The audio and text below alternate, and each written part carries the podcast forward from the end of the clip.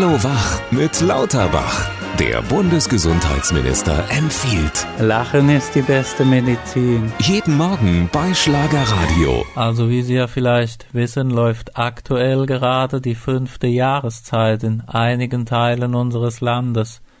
Heute ist ja der sogenannte Altweiberdonnerstag.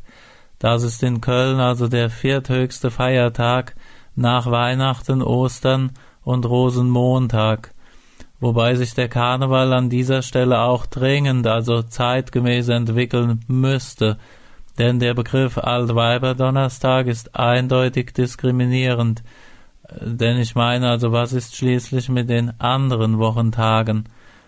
Aber auch Altweiber klingt heutzutage natürlich fragwürdig.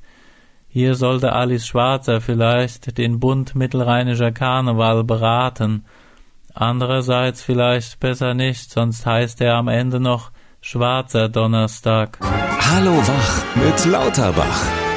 Auch morgen früh wieder bei Schlagerradio.